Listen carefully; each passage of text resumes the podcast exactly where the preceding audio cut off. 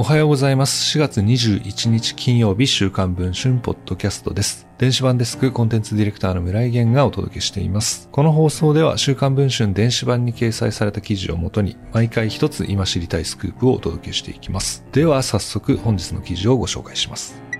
ジャニーさんのマンションに行っていた4年間で出入りしている100人から200人全員がそうだったと思います。ジャニーズ事務所の創業者、ジャニー北川氏による性加害を日本外国特派員協会で行われた会見で告白したのはカウアン岡本氏。彼の発言で衝撃的だったのが被害者の数字でした。今回、カウアン岡本氏と同世代で2000年代後半にジャニーズに所属していた元ジュニアのイー氏が週刊文春の取材に間違ってないと思いますよと語りました。これで週刊文春に被害を語ったのはここ7週間で9人目となります。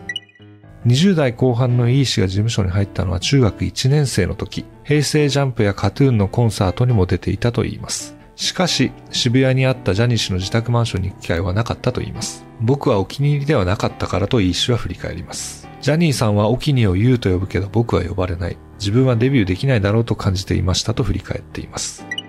高校1年生、16歳の時のことでした。どうせ辞めるから記念にジャニーさんの家に行きたいと友達に頼むと、ジャニー氏に電話をしてくれて了承を得たと言います。その日、家にいたのは7人、後にデビューしたメンバーもいたと言います。リビングに行くと、ジャニー氏にここに座ってとリビングにある大きなソファーの位置を指定されたと言います。その後、寝る準備に入ると、ジャニー氏は寝る場所を指定していったと言います。深夜、ジャニー氏が近づいてくるスリッパの音がしました。イー氏はとにかく寝たふりを続けたと言います。そしてジャニー氏がイー氏の足元に来て足のマッサージを始めました。そのうち股間の周りを触り始め、下着の中に手が入ってきたと言います。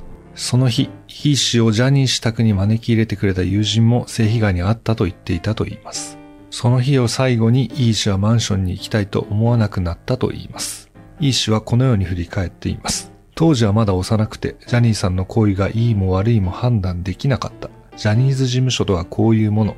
ただただ受け入れられなかったらダメになるかもしれないという恐怖だけがありました。ジャニーズ事務所に事実確認を求めましたが、今週も回答はありませんでした。そしてもう一人、新たな証言者は人気グループのアイドルも被害を口にしていたと明かしています。今回ご紹介した記事の詳細はぜひ週刊文春の電子版でご確認ください。よろしければぜひ週刊文春ポッドキャストのフォローもお願いいたします。それでは本日の放送はこの辺りで。また次回お会いできればと思います。